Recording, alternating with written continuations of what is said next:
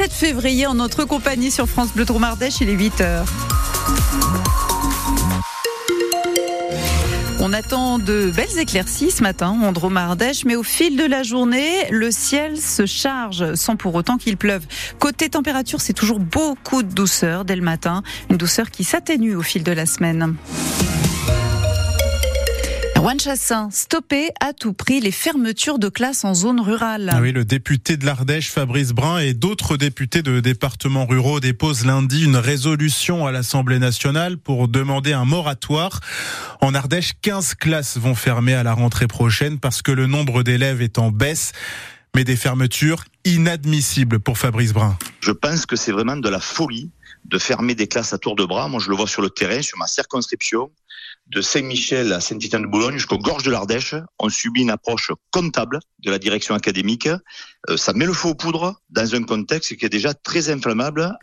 Moi, ce que je demande, c'est qu'on sorte de la gestion sur tableur, qu'on définisse des critères plus humains, on pourrait euh, décider, par exemple, qu'il n'y a pas de fermeture de classe contre l'avis du maire.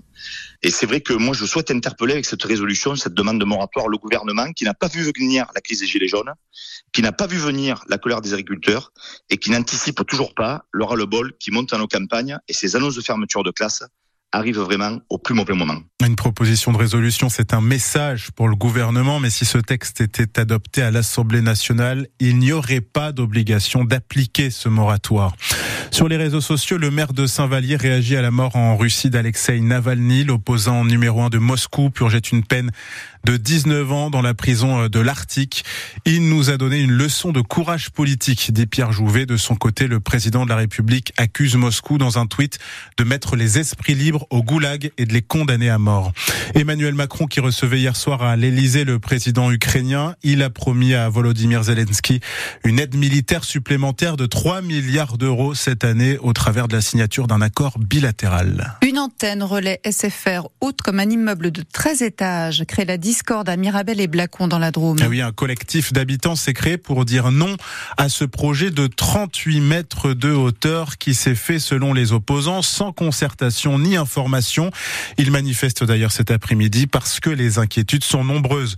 Explique Aline de Bretagne, membre du collectif. On est très inquiet euh, déjà sur l'impact euh, très fort sur le paysage. 38 mètres, c'est vraiment très haut. Ensuite, on est vraiment très inquiet sur l'impact des ondes et des rayonnements électromagnétiques sur la santé. C'est un élément qu'à prendre au sérieux parce qu'il y a quand même beaucoup d'études scientifiques qui, qui, circulent autour de, de ces émissions d'ondes et on ne connaît pas tous les effets à l'heure actuelle sur la santé et notamment sur les effets secondaires que ça peut générer. Là, on a l'impression d'être acculé, c'est-à-dire d'être mis un peu au pied du pylône avec euh, les travaux qui vont commencer euh, incessamment sous peu et de pas avoir eu le temps euh, de protéger notre environnement, autant environnement naturel que l'environnement humain et sanitaire. Et la mairie explique de son côté dans un communiqué qu'une réunion a été organisée avec les habitants inquiets de ce projet en janvier dernier.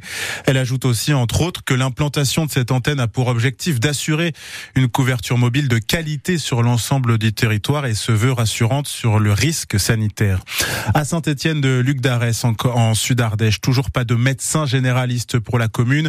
Pourtant, le docteur Mucomé et son diplôme de médecin urgentiste devaient s'installer, sauf que le Conseil de l'ordre des médecins ne lui donne pas l'autorisation d'exercer en tant que généraliste. Son diplôme ne lui permet pas.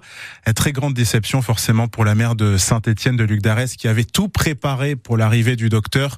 Les habitants vont donc continuer d'aller à Langogne à 20 km de là pour se faire soigner. À l'hôpital d'Aubenas, une bonne nouvelle. Les urgences seront finalement ouvertes ce soir. Elles devaient pourtant rester fermées par manque de personnel. Mais là, une solution a été trouvée. La gorge qui gratte et les yeux qui piquent, alerte rouge au pollen. Oui, et même si euh, vous, les allergiques, vous quittez la Dromardèche euh, pour aller en vacances, eh bien, vous n'y échapperez pas. Les trois quarts de la France sont concernés par ce risque élevé. Il va donc falloir garder les mouchoirs près de vous parce que les concentrations sont importantes et ça devrait même durer un moment, Pierre en parent. Le soleil, les températures printanières augmentent les quantités de pollen émises par les arbres. Les concentrations sont telles en ce moment que l'on peut réellement voir des nuages autour des branches de noisetiers et d'aulnes? Les cyprès sont aussi en pleine floraison. On a des pollens de tuyas, de frênes également dans l'air. Les rares averses de pluie prévues dimanche apporteront une petite accalmie en plaquant au sol ces pollens, mais ça ne sera que de courte durée. Les modélisations du réseau de surveillance n'annoncent pas de vérité véritable répit pour les allergiques, avec euh, en plus un risque d'allergie de proximité près des mimosas en fleurs. Si vous partez en vacances, n'oubliez donc pas dans vos bagages vos traitements si vous êtes allergique et pensez aux bons gestes pour vous protéger, se rincer les cheveux le soir avant de dormir, faire sécher son linge à l'intérieur ou encore fermer les fenêtres en voiture. Pierre en parent et puis en rugby en Pro D2, la victoire hier soir à domicile du VRDR face à Montauban, score final 21 à 13. Prochain match euh, en Corrèze contre Brive, donc sur la pelouse de Brive.